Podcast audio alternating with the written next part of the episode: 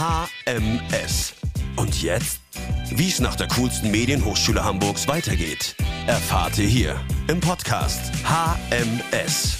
Und jetzt viel Spaß. Moin und hallo, mein Name ist Wiebke und ich begrüße euch heute zum zweiten Podcast mit einem ehemaligen Studenten aus dem Filmstudiengang der HMS. Dieses Mal habe ich mich mit dem Buchproducer Florian Groß unterhalten und er hat mir von seinem Werdegang nach seinem Produktionsstudium an der HMS erzählt. Wir haben darüber geredet, was genau ein Buchproducer eigentlich macht und wie seine Liebe zum Kino entstanden ist. Außerdem hat er ganz viele seiner Erfahrungen geteilt, die er mit seiner eigenen Produktionsfirma gemacht hat und warum er heute vor allem in der Entwicklung von Filmen und Serien arbeitet. Florian ist mit Leib und Seele ein Filmmensch und wir hatten ein wunderbares Gespräch und jetzt wünsche ich euch viel Spaß beim Zuhören.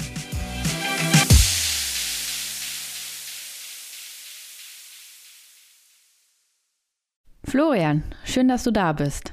Ja, danke, dass ich hier sein darf. Du hattest dich gemeldet bei Patricia auf die E-Mail, so war das, ne? Genau, es kam die Rundmail und ich dachte, das ist irgendwie eine ganz nette Idee. Ähm, genau. Genau, es gab nämlich eine Rundmail über den ganzen Uni-Verteiler an alle Alumni, dass es jetzt diesen Podcast gibt und es gab welche, die sich dann gemeldet haben und gesagt haben, das klingt spannend. Wenn ihr Interesse habt an dem, was ich zu erzählen habe, dann meldet euch. Und das habe ich gemacht. Bevor wir jetzt loslegen und damit wir eine gute Gesprächsgrundlage haben, würde ich dich einmal vorstellen mit den Dingen, die ich über dich online herausfinden konnte. Also, du heißt eigentlich Jens Florian Groß, einer der wenigen Menschen, wo der zweite Name der Rufname ist. Du kommst aus Mülheim an der Ruhr, hast ähm, nach der Schule Zivi gemacht und bist dann aber schnell in den hohen Norden und hast in Lüneburg angewandte Kulturwissenschaften studiert. 2007 hast du da mit deinem Magisterabschluss gemacht, anschließend fünf Jahre in der Computerspielbranche gearbeitet und hast dich dann nochmal dazu entschlossen, doch nochmal die Schulbank zu drücken und hast von 2012 bis 2014 Produktion an der Hamburg Media School studiert. Anschließend hast du bei einem Film von Viviane Andereggen, mit der du auch zusammen studiert hast, glaube ich, ne? Wart ihr in einem Jahrgang? Wir waren in einem Jahrgang, wir haben auch den Abschlussfilm zusammen gemacht. Genau. Und da hast du auch noch als Development Producer bei einem ihrer Filme nach dem Abschluss gearbeitet.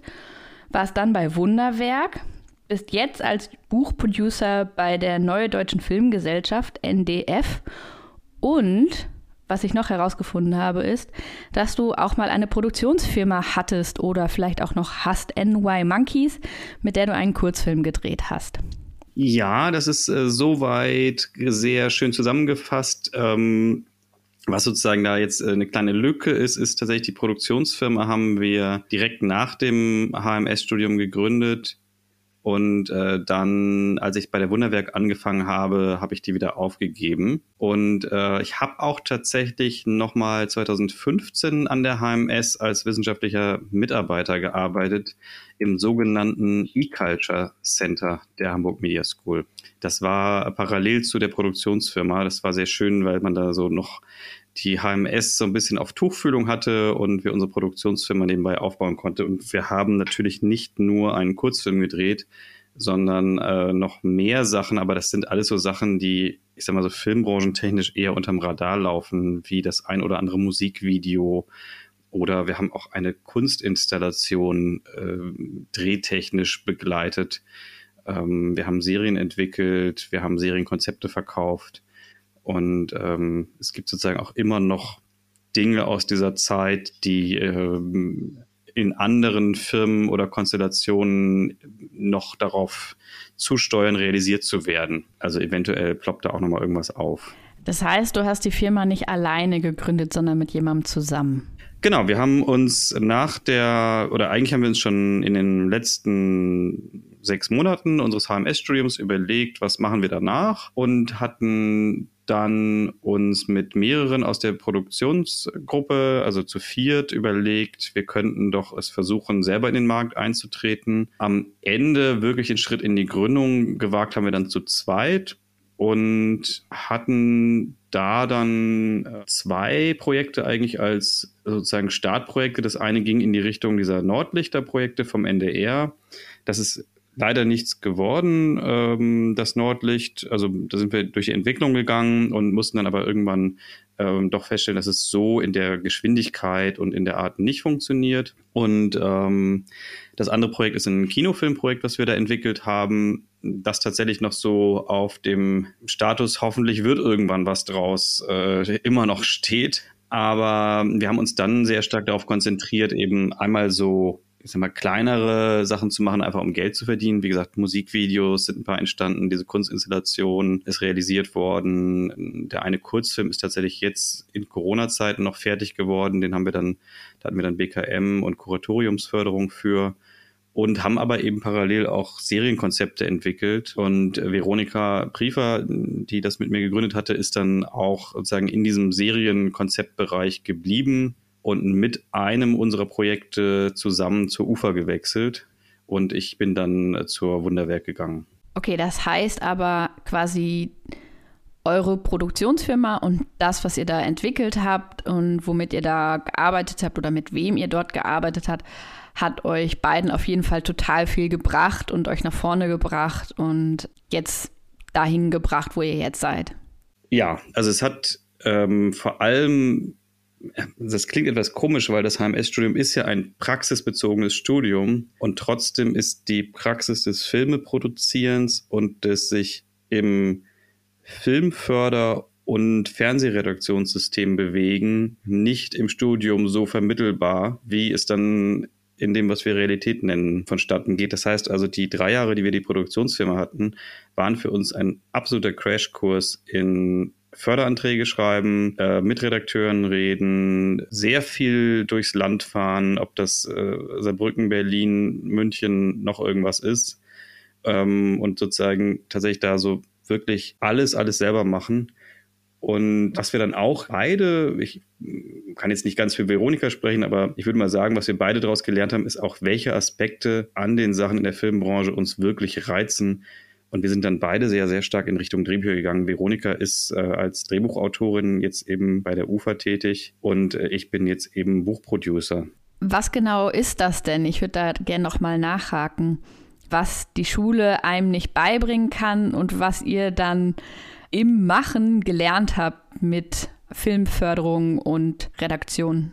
Die HMS hat den Vorteil gegenüber vielen anderen deutschen Filmhochschulen, dass sie ihre im Studium entstehenden Filme nicht individuell finanzieren muss. Und das ist aber zugleich der Nachteil, denn man lernt das individuelle Finanzieren von Filmprojekten nicht in der Praxis, sondern nur theoretisch. Und das ist das, was sozusagen einen natürlich Löwenanteil der Arbeit von einer Produktionsfirma ausmacht. Äh, die Projekte entwickeln, was auch immer wieder unterschätzt wird, wie viel Entwicklungsarbeit stecken Produzenten, Producer und andere Produktionsfirmenmitarbeiter eigentlich in, ähm, eben in irgendwelche Projekte hinein. Das ist immens, das darf man wirklich nicht unterschätzen. Ähm, das ist eine der am schlechtesten gewürdigten Kreativleistungen der deutschen Filmwirtschaft, würde ich sagen, die Entwicklungsleistung von Produktionsfirmen und Produzenten. Und das andere ist eben das Finanzieren. Und auch da darf man nicht unterschätzen, das Finanzieren von einem Film- oder Serienprojekt in Deutschland dauert zwischen 12 und 200 Monaten. Also es gibt ja Filme, die wirklich fünf, sechs, sieben Jahre brauchen, um finanziert zu werden. Und in der Regel, selbst ein schnelles Projekt mit drei, vier großen Förderanträgen braucht mindestens zwölf 24 oder 36 Monate, damit es durchfinanziert ist. Es sei denn, hat, man hat natürlich irgendwie komplette Auftragsproduktion. Und auch da ist es ja so, um dahin zu kommen, eine Auftragsproduktion zu bekommen, äh, muss man entsprechend vernetzt sein und auch das entsprechende Renommee und die Power haben, um jetzt zum Sender zu gehen und zu sagen, ich kann das stemmen. Ja, und das ist eben was, was sozusagen natürlich nicht in einem Studium in der Form vermittelbar ist. Du hattest vorhin kurz erwähnt, dass ihr ähm, ein Nordlicht mitentwickelt habt, woraus dann im Endeffekt nichts geworden ist. Ähm, kannst du den Prozess mal beschreiben, wie das gelaufen ist? Ja, ich habe ja im Prinzip zwei Nordlichter mitentwickelt. Das eine ist das, was Vivian Andereggen dann realisiert hat. Das ließ sich eben nicht parallel zur eigenen Produktionsfirma umsetzen und das hatte äh, mit Element E schon eine andere Produktionsfirma.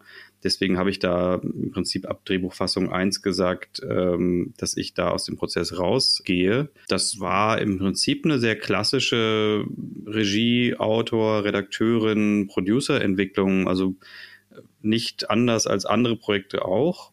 Und das andere Nordlicht-Projekt, das wir dann eben in unserer eigenen Firma entwickelt hatten, war auch sehr ähnlich. Wir hatten einen ähm, Regisseur angesprochen, wir hatten einen Autor, der auch an der HMS studiert, angesprochen. Wir hatten eben ganz gute Gespräche mit der NDR-Redaktion, mussten aber eigentlich alle an einem bestimmten Punkt sagen, in der Konstellation mit den Zeitplänen der beteiligten Menschen werden wir das in diesem Nordlicht-Slot so nicht hinbekommen. Also wie das eben manchmal bei so Entwicklungsprojekten ist, der Regisseur hat dann eben ein anderes Filmprojekt gehabt, was dringender zu entwickeln war und so weiter und so fort. Also das hat sich so ganz klassisch, äh, wie ich jetzt inzwischen weiß, halt äh, durch die Zeitpläne und Prioritäten der Beteiligten nicht realisieren lassen. Okay, das heißt, es war nicht irgendwie inhaltlich, dass ihr vorher was, eine Geschichte euch ausgedacht hattet, die dann plötzlich habt ihr realisiert, oh, die kann man so gar nicht umsetzen, sondern wirklich organisatorische Sachen, die einfach nicht zusammengepasst haben. Genau. Also das ist dann einfach tatsächlich äh, Zeit und die Beteiligten, die nicht zusammenkommen. Man sagt ja, wenn sich eine Tür schließt, öffnet sich irgendwo eine andere. Das heißt, du hast das Nordlicht begraben und was ist dann passiert? Wir haben halt als Produktionsfirma dann weitergemacht. Wir hatten ja schon parallel auch andere Sachen entwickelt. Man muss letztlich sagen, am Ende haben wir nach drei Jahren Produktionsfirma auch gesagt, wir als kleine Zwei-Personen-Firma sind nicht profitabel genug, um davon leben zu können. Das ist einfach die harte Realität. Wenn man, also wir hatten es von vornherein gesagt, wenn wir es nicht schaffen, in den drei Jahren ein Projekt zu realisieren, also wirklich bis Endabnahme, sodass wirklich genug Geld reinkommt, ähm, dann wird es nicht klappen. Also man kann natürlich sich immer sagen, gut, dann geht man nochmal zur Bank und sagt, naja, aber nächstes Jahr klappt es oder übernächstes Jahr es ist einfach so, dass eben die Entwicklung und Finanzierung extrem lange dauert. Und äh, wir haben sozusagen das gemacht, was wir uns finanziell zugetraut haben, mit sozusagen auch dem Minus, was wir uns persönlich sozusagen als Maximum gesetzt haben. Und haben dann gesagt, ganz ehrlich, also entweder gehen wir dann in die Richtung noch mehr Werbung, noch mehr Musikvideos, noch mehr Kleinkram zu machen und werden so eine, eine von den vielen kleinen, die halt sich in diesem Markt tummeln. Oder aber der große Spielfilm oder der große TV-Film oder die Serie klappt. Und da sich das nicht realisiert hat, haben wir dann gesagt, nee, also da öffnete sich dann ja eben auch durch die Arbeit der Produktionsfirma die Tür äh, für uns beide zu anderen Firmen zu wechseln. Das war, wie du schon schön zusammengefasst hast, es war eben nochmal so ein Schnelldurchlauf in was muss man tun, aber auch, wo fühlen wir unsere Stärken und was machen wir. Und das war dann für mich sehr schön, dann zum Wunderwerk zu gehen. Und die haben dann auch gesagt, wir haben hier das und das Projekt, dafür muss ein Förderantrag geschrieben werden. Äh, und bei dem Projekt musst du die Drehbücher angucken und bei dem Projekt das und das. Und ich konnte nur sagen, ja klar. Also dann war es eben kein Problem, da äh, mitten reinzuspringen. Das hätte ich jetzt so nach dem HMS-Studium direkt nicht gekonnt. Du warst dann bei Wunderwerk und jetzt bist du bei der neuen Deutschen Filmgesellschaft als Buchproducer. Ich hatte das schon am Anfang bei unserem ersten Gespräch gesagt. Buchproducer kannte ich in dem Sinne noch so gar nicht. Was genau machst du als Buchproducer? Also ich würde mal sagen, die meisten Buchproducer in Deutschland haben den Titel Producer. Und wir haben das einfach intern umbenannt, damit die Abtrennung zu meiner Kollegin, die als Producerin ähm, da ist, klar ist, dass die Drehbuchautoren, die sich an uns wenden, sozusagen wissen, wen müssen wir für die Drehbücher ansprechen und wer ist für, ich sag mal, den ganzen Rest zuständig. Ähm, auch bei der Wunderwerk habe ich mich extrem stark im Drehbuchbereich äh, befunden. Also insofern ist es sozusagen, ob ich da den Producer-Titel hatte oder jetzt den Buchproducer-Titel, ist ja nicht so anders. Bei der Wunderwerk kam natürlich noch dazu, dass es Animationsfilm war, was für mich ganz schön sozusagen meine Vergangenheit in der Computerspielbranche und meine Erfahrungen im Filmbereich zusammenführte, weil natürlich da eher Parallelen sind. Ich muss dazu sagen, Im Prinzip bin ich natürlich nahtlos bei der gleichen Firma, weil, also ein bisschen anderer Konstellation, weil die Wunderwerk ist eben auch eine NDF-Tochterfirma. Ah, okay. Das äh, geht daraus natürlich nicht so hervor von dem, was ich gefunden habe. Also das heißt, die Autoren melden sich bei dir, aber das sind dann die Autoren, die schon quasi im Prozess sind, gerade etwas zu schreiben. Äh, sowohl als auch. Also wir bekommen auch von Agenturen, aber auch von Autoren natürlich immer wieder Vorschläge. Ähm, gut, ich glaube, in dem Moment, wo man, das hatte ich auch schon in unserer eigenen Produktionsfirma, in dem Moment, wo man als Produktionsfirma auch nur äh, einen kleinen C nach draußen steckt, kommen Autoren mit unverlangt eingesandten Ideen. Ähm, das ist einfach Natur der Sache. Viele Autoren versuchen eben ihre Ideen und Stoffen sehr breit anzubieten. Ähm, bei mir ist es natürlich dann nochmal konkreter, da ich an der Serie Morden im Norden arbeite, kommen natürlich viele Krimi-Drehbuchautoren und fragen, ob sie für die Serie schreiben können. Das ist sozusagen das eine, das Angucken von neuen Autoren. Teilweise gehe ich auch gezielt auf Autoren zu oder man redet mal mit Agenturen oder fragt bei Agenturen, wen es noch so gibt. Und der Großteil der Arbeit ist natürlich dann, die schon bestehenden Autoren, die für die Serie schreiben, zu begleiten, sowohl dramaturgisch als auch bei den simplen organisatorischen Fragen, wann muss das Treatment fertig sein und wann brauchen wir eigentlich die erste Drehbuchfassung. Also das ist ja in der Natur des Producer-Jobs immer, ich glaube, ob es ein Buchproducer ist oder ein anderer, alle Producer haben diese Mischfunktion inhaltlich und organisatorisch zu arbeiten. Das ist auch beim Computerspielproducer, den ich ja vorher gemacht habe, auch nicht anders. Auch da trifft man inhaltliche Entscheidungen jeden Tag und trifft aber auch parallel die ganze Zeit ähm, organisatorische Entscheidungen und Projektmanagement-Entscheidungen. Ich muss kurz dazwischen funken. Mein äh, Aufnahmegerät ist irgendwann ausgegangen. Äh, falls es einen Qualitätsunterschied geben sollte, liegt das jetzt daran, dass ich kurz auf mein Backup zurückgreifen musste. Du hast gesagt, du arbeitest überwiegend für Morden im Norden. Wie viele Folgen werden da im Jahr gedreht und wie lange gibt es das Format eigentlich schon? Wir arbeiten aktuell an der neunten Staffel. Ich bin eingestiegen bei der achten Staffel. Also insofern bin ich auch noch natürlich relativ frisch dabei. Also sozusagen vor meiner Zeit liegen schon sieben Staffeln zurück. Das Spannende an dem Format ist, dass es sich tatsächlich extrem gewandelt hat. Wenn man so alte Folgen guckt und neue Folgen, da sieht man eine wahnsinnige Entwicklung. Das hat eine totale Modernisierung in der Erzählweise und Konzentrierung durchlaufen. Es ist eben so eine Art Mini-Tatort inzwischen mit sehr emotionalen kleinen Krimi-Geschichten und war früher mal als heiter bis tödlich gestartet und da so in dem Bereich Schmunzelkrimi. Gibt es dann so eine Liste an Themen, die wir schon hatten und jetzt nicht wieder aufgekocht werden sollen? Oder wie, also wie schützt man sich davor, sich selbst zu wiederholen? Das ist ein ganz simpler Prozess. Es gibt ein Word-Dokument, wo für jede Folge, die es schon gab, eine Kurzsynopsis drin ist mit den wichtigsten Schlagwörtern natürlich in der Synopsis. Und wenn jetzt ein Autor sagt, ähm, ich würde gern was machen, was in einem Internat spielt, dann gucke ich kurz und sehe, hm, also Internat hatten wir jetzt gerade in der achten Staffel, das kann der Autor nicht wissen, weil die eben noch nicht fertig und ausgestrahlt ist. Aber dann sage ich halt, das ähm, doppelt sich vielleicht zu sehr, wobei es sind ja immer nur Details, die sich doppeln. Also ich sag mal, ob jetzt zwei Folgen im Internat spielen, ist nicht so relevant, weil sie ja dann wahrscheinlich trotzdem vom Rest der Handlung extrem unterschiedlich sind. Natürlich gucken wir, dass wir eine Bandbreite innerhalb von den Staffeln abbilden. Und das ist ja auch Teil des Spaßes, dass man da in verschiedenste Milieus eintaucht, verschiedene Sachen recherchiert. Ähm, auch natürlich Teil des Krimispaßes ist es teils die verschiedenen Arten, wie jemand zu Tode kommen kann, abzubilden. Ähm, oder die verschiedenen Formen, also die klassischen Formen sind ja How done it, Why done it und Who done it. Und ähm, beim Morden im Norden haben wir die große Freiheit, alle drei Formen zu erzählen. Also wir haben nicht immer nur das, wer war der Täter, sondern eben auch, wie ist es passiert oder ganz, ganz wichtig, weil es eben auch die emotionalere Frage ist, ist, warum ist es passiert?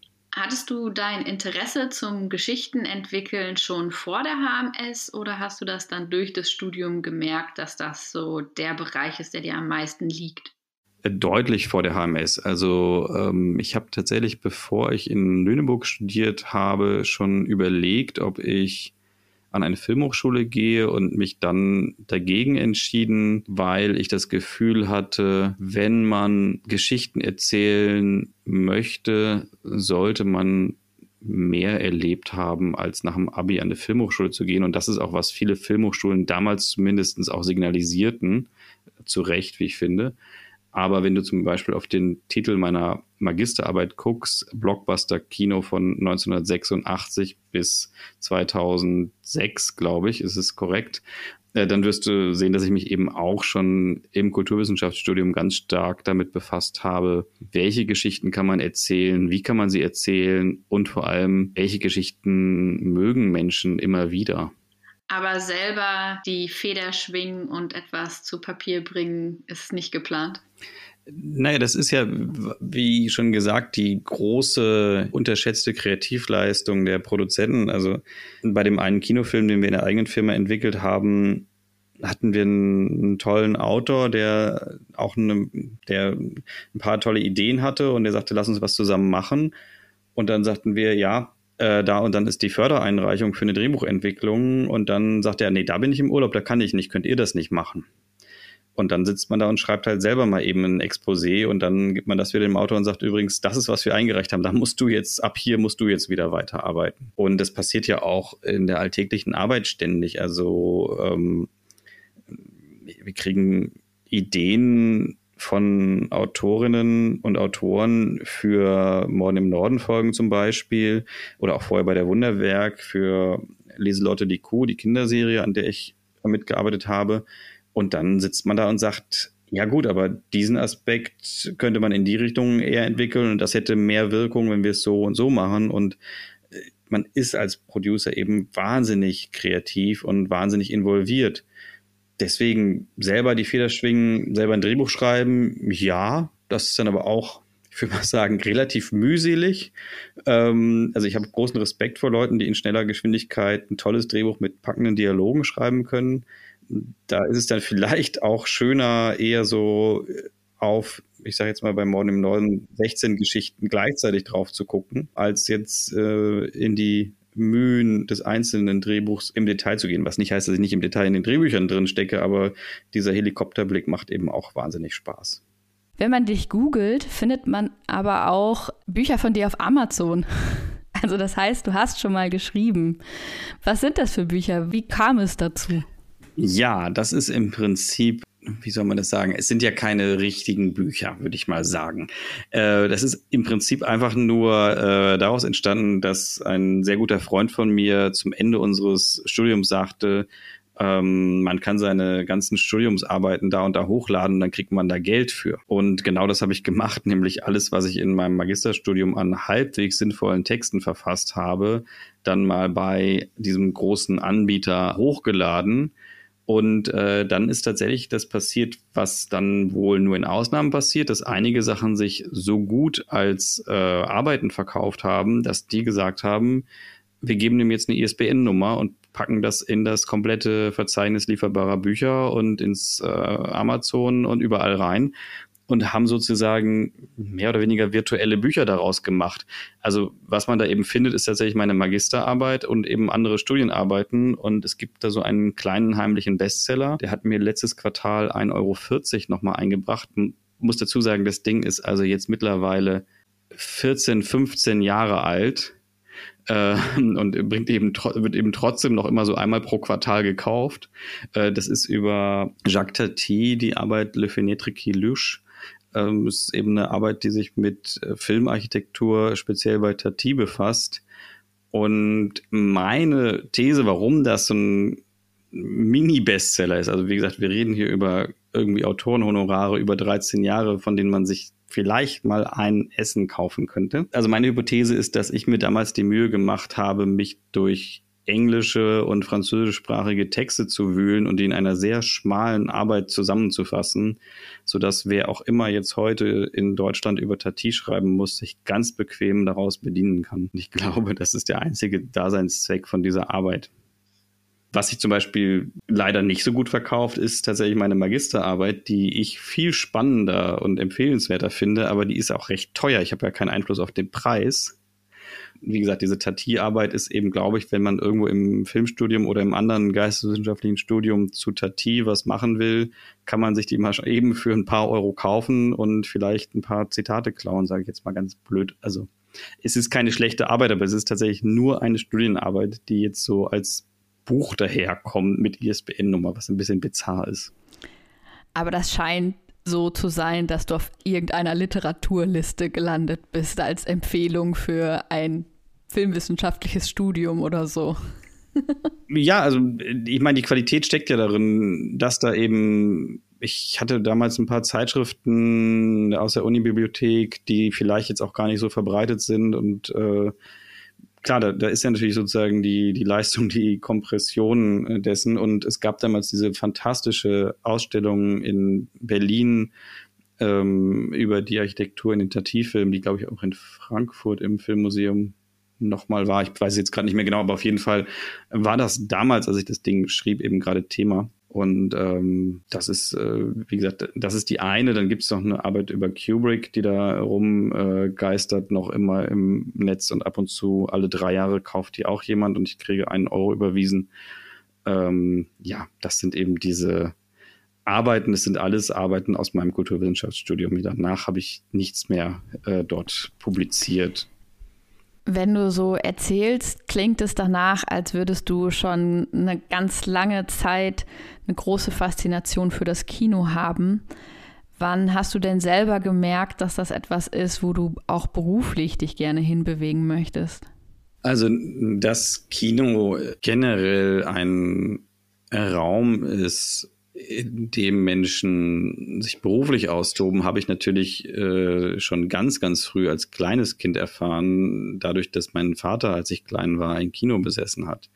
Das war anfangs ein sehr äh, wildes äh, Unterfangen, eine Mischung aus Konzert, Veranstaltungsraum und Kino.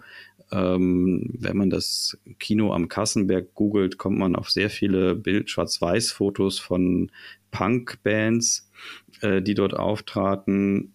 Und ähm, das wurde dann aber nach und nach zu einem richtigen Kino mit, wenn ich mich recht erinnere, ich glaube sogar fünf Seelen und eben so klassisch roter Teppich und italienischer Eisdiele im Eingang und Popcorn und allem, was man eben für ein Kino brauchte.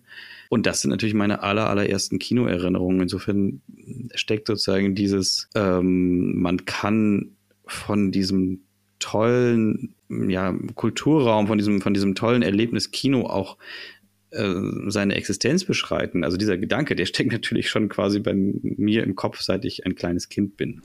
Aber du bist heute nicht Kinobesitzer, sondern Produzent geworden. Ähm, ja, also ich meine, Kinobesitzer war auch schon in den 80ern nicht unbedingt die beste Idee. Also es gibt, gab natürlich dann nochmal einen riesen Boom mit den Multiplexen und es gibt ja auch immer noch wahnsinnig erfolgreiche Programmkinos, aber ähm, das ist natürlich ein wahnsinnig ähm, schwieriges Umfeld, auch jetzt gerade mit Corona natürlich. Wir werden da, glaube ich, leider eine große Umverteilung des Marktes erleben, wer da überlebt und ähm, wer sich da zusammenschließen muss. Äh, ist ja eigentlich sehr schade, was da gerade passiert.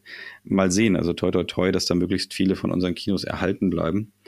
Ähm, naja, aber mich hat ja dann auch nicht sozusagen das Betreiben des Abspielraums gereizt am Ende, sondern eben, was da auf den Leinwänden flimmert und welche Geschichten erzählt werden. Also mich hat eben immer interessiert in meinem Leben die Frage, was interessiert die Leute, welche Geschichten wollen sie hören, welche Dinge wollen sie erleben und es hat mich auch immer in der Breite interessiert. Also ich habe mich in meinem Leben mit, mit Comics befasst, ich habe mich mit Computerspielen natürlich auch beruflich befasst, ich habe mich mit Kinofilmen befasst, mit Serien.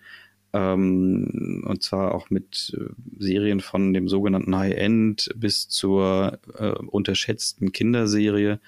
Also die Frage, wie fesselt man Leute, wie berührt man Leute, ob das durch ein, ich sag mal, banal scheinendes Wiki und die starken Männer Jump'n'Run Spiel ist, was ich ja auch produziert habe, was ein Riesenhit war, äh, oder eben durch eine Krimiserie, das ist ja eben gerade das Spannende, dass äh, diese Unterhaltung sehr vielfältig ist und dass Unterhaltung auch permanent unterschätzt wird. Also es gibt ja generell in den akademischen Kreisen immer die Bewunderung fürs Arthouse und die ganz klassische U und E Verachtung des großen Us, also der Unterhaltung. Und das hatte ich nie. Also ich, ich habe immer bewundert, was ein Kathleen Kennedy als Produzentin in ihrem Leben geleistet hat und noch immer leistet, äh, von Schindlers Liste über Jurassic Park, Indiana Jones und Star Wars.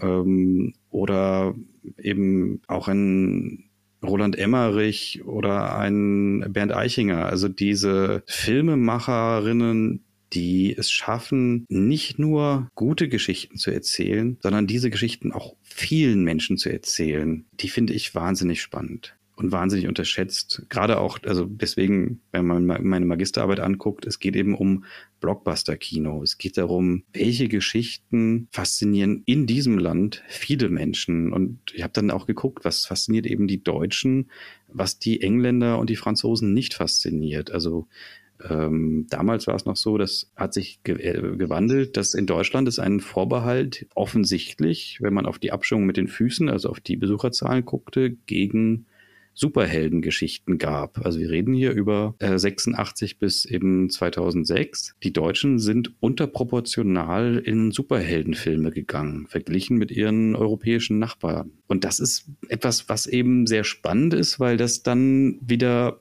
rückschließen lässt. Also man kann dann natürlich nur mutmaßen auf sowas wie eine Bevölkerungsidentität, auf sowas wie gemeinsame Diskurse, gemeinsame, vielleicht auch kollektive Träume. Und das ist, finde ich, wahnsinnig spannend. Und wovon träumen die Deutschen aktuell? Und ähm, hat sich das durch das letzte Jahr verändert? Also gab es Projekte, die ihr eingeschoben hattet, die ihr dann durch Corona jetzt ähm, wieder zur Seite gelegt habt, weil ihr gemerkt habt, das ist überhaupt nicht mehr das, was jetzt gerade das ist, womit wir uns beschäftigen?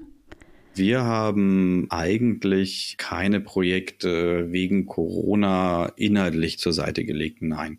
Die Zuschauer in Deutschland lieben nach wie vor den Krimi. Das ist ja das Lieblingsgenre, ob das jetzt Bücher angeht oder Filme. Es ist das Lieblingsgenre der Deutschen. Was natürlich auch daran liegt, dass der Krimi wieder in sich eine wahnsinnige Bandbreite hat, einerseits und andererseits sehr schöne Genrevorgaben mitgibt, wo sich Autoren und auch Zuschauer sicher sein können, ähm, was sie so im Groben erwartet, nämlich am Anfang eine Leiche und am Ende eine Auflösung, die meistens irgendwie optimistisch ist. Was natürlich spannend ist, ist, was wir, glaube ich, lange unterschätzt haben oder zumindest viel unterschätzt haben, ist, wie offen doch das deutsche Publikum dann auch ist, um sich Sachen wie Bridgerton oder das Damen-Gambit anzugucken. Also ich glaube, wer vor sechs Jahren eine Serie über eine fiktive Schachspielerin in Deutschland gepitcht hätte, wäre wahrscheinlich mit großen Augen angeguckt worden. Und dennoch ist es ein Riesenhit.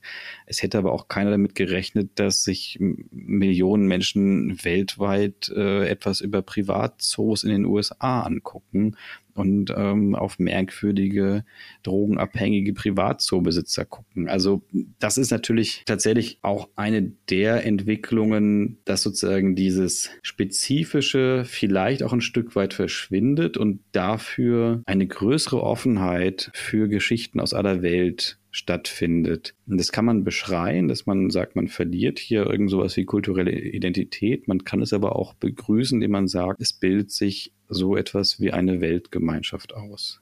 Du hast es gerade gesagt, dass Sachen wie Bridgerton oder The Queen's Gambit, das Damen Gambit, ja irgendwie große Renner waren im letzten Jahr. Und das sind ja jetzt Sachen mit starken Frauenfiguren, mit ähm, schwarzen Menschen auch in wichtigen Rollen und dass auch es einfach historisch mal was anders dargestellt wird und das Damen-Gambit ja auch sehr langsam erzählt ist. Also es gibt ja viele Dinge an diesen Serien, die relativ neu sind. Wie geht ihr damit um, mit so neuen Themen für die Serien, an denen du arbeitest? Also da würde ich sagen, das haben schon lange die deutschen Produzenten erkannt und auch die äh, Förderer und Redaktionen haben es größtenteils erkannt.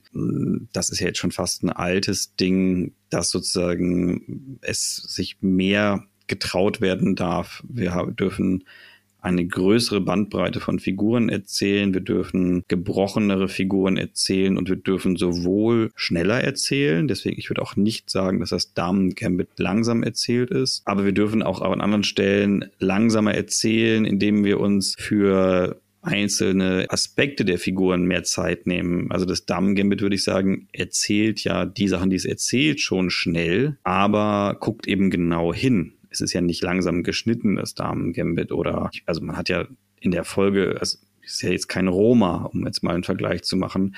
Roma finde ich viel bezeichnender. Also ein, ein Film in einer wirklich, ja, der ist ja, das ist ja fast wie sich vor ein Gemälde setzen, diesen Film zu gucken. Da muss man ja wirklich erstmal eine Viertelstunde ausharren, den auf sich wirken lassen, äh, bevor man in diesen Rhythmus des Filmes kommt.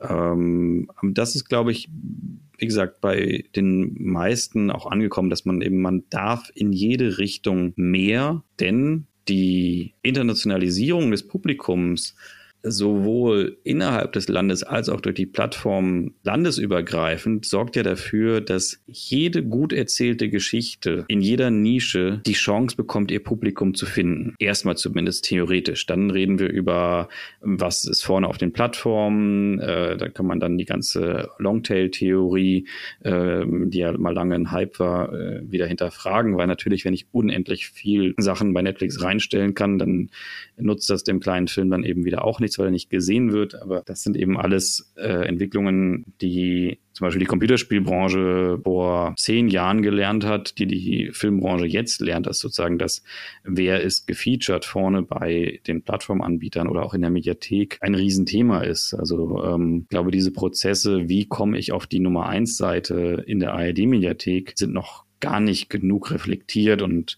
äh, wer sind da die Gatekeeper? Das ist natürlich in der Computerspielbranche durch iTunes schon vor zehn Jahren debattiert worden. Also muss ich mit dem Europabeauftragten von iTunes essen gehen, damit mein Spiel äh, unter New and Noteworthy landet? Ähm, oder gibt es da irgendeinen transparenteren Prozess? Und ich glaube, stellen wir die These in den Raum, im Moment ist es eben im Filmbereich auch noch so, dass ich eher mit dem Zuständigen, der die Mediathek bestückt, essen gehen muss äh, oder es dann senderinterne Gründe gibt, aber es ist noch nicht so klar in den Abläufen, was äh, auf eben dann dem doch begrenzten Platz der Nummer eins Seite, ob es Netflix, Amazon oder die Mediathek ist, präsentiert wird. Und da steckt natürlich eine wahnsinnige ja, Gatekeeper-Macht auch drin. Aber nichtsdestotrotz kann man eben, wenn man gesehen wird von seiner Nische, äh, jede Geschichte, solange sie gut erzählt ist, eben jetzt erzählen, weil wir eben nicht mehr in, ich sag mal, klassischen Zielgruppen denken müssen, sondern wir haben vielleicht Serien, die interessieren sowohl die Hausfrau im mittleren Westen der USA, als auch das Teenager-Mädchen in Bayern. Und die haben beide Netflix und die können beide das gucken. Das hätte man klassisch nach Zielgruppenanalyse ja nie zusammengebracht. Um nochmal auf das zurückzukommen, was du seit der HMS gemacht hast, beziehungsweise uns hören bestimmt einige zu, die aktuell dort studieren oder überlegen, an die HMS zu kommen. Was kannst du den Leuten für einen Tipp mit auf den Weg geben? Ähm, ich kann ja nur fürs Filmstudium sprechen, nicht für die anderen HMS-Bereiche. Ich kann für alle, die dort studieren, sagen, wenn euch Themen interessieren und ihr das Gefühl habt, ihr kriegt davon zu wenig, dann fordert sie ein, denn das ist ja durchaus möglich und machbar. Da geben sich, glaube ich, alle in der HMS auch Mühe, dass sie im Rahmen dessen, was möglich ist, auch mal sagen, wir können auch noch einen Dozent dazu holen oder dazu holen. Ich glaube, das ist auch wichtig, dass die Studierenden dieses Feedback bringen, was sozusagen ihnen unter den Nägeln brennt, was sie meinen, was wichtig ist. Wichtig ist, glaube ich, auch, sich klar zu sein, was es für Berufsbilder dann tatsächlich in der Branche gibt. Also sozusagen die Tuchfühlung aufzunehmen. Man hat ja die Chance durch die tollen, vielen Einzeldozenten an der HMS, die Tuchfühlung aufzunehmen und mal zu gucken, was sind denn überhaupt die Berufe, die dann am Ende in der Branche existieren? Also eben sowas wie was ich jetzt mache, Buchproducer, das hat ja auch keiner auf dem Schirm größtenteils. Und sich dann auch nochmal ganz klar die Frage zu stellen, ähm, ich glaube gerade in der Filmbranche gibt es ja durchaus so eine ja fast Dreiteilung zwischen den Leuten, die am Set sind und da unstetig beschäftigt sind oder den Leuten, die eben fest in den Produktionsfirmen sind. Ich glaube, die Frage sollte man sich dann auch immer ehrlich stellen, möchte ich das? Und wenn ich in diese entweder unstetige Beschäftigung oder wie die Kameraleute auch größtenteils Selbstständigkeit gehe, dann sollte man möglichst vor Ablauf seines Studiums sich auch da noch entsprechend weiterbilden, denn ähm, das hat ja auch eben einige Fallstricke des Lebens dann zu bieten.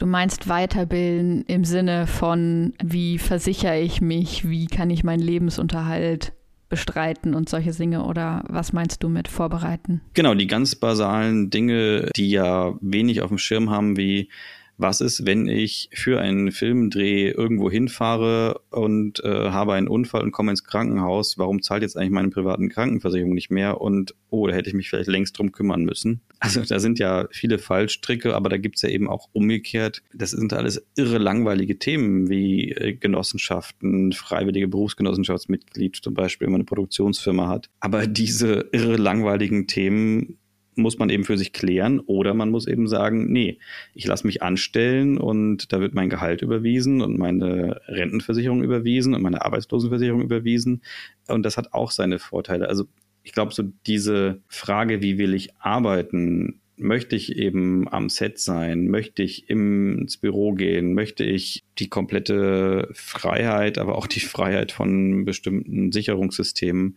ähm, die sollte man sich spätestens zum Ende seines Studiums hinstellen. Das haben wir damals auch eben gemacht, dass wir die Zeit, die da fürs Praktikum vorgesehen war, genutzt haben, um uns schon mal auf die Selbstständigkeit vorzubereiten. Und das ist, glaube ich, wenn man dort studiert, wichtig, gerade im Filmstudium. Wenn man noch nicht da studiert, dann mm, ist, glaube ich, die Frage tatsächlich auch wichtig, welche Art von Film möchte ich machen und ist es die passende Filmhochschule für mich? Also ich sag mal, es gibt Filmhochschulen in Deutschland, wo anspruchsvolle Dokumentarfilmer zuhauf rausgehen. Es gibt Filmhochschulen in Deutschland, wo ähm, eher Menschen rausgehen, die dann am Ende eben bei den äh, großen Fernsehserien arbeiten. Oder es gibt Filmhochschulen, wo Arthouse-Kinofilmer raus hervorgehen. Und da sollte man sich, glaube ich, generell immer sehr genau die sieben großen Filmhochschulen angucken und überlegen, ist das, was ich mir erträume, das, was diese Filmhochschule ausbildet und nicht jetzt an die HMS gehen, nur weil sie gerade in Hamburg ist und ich auch in Hamburg wohne.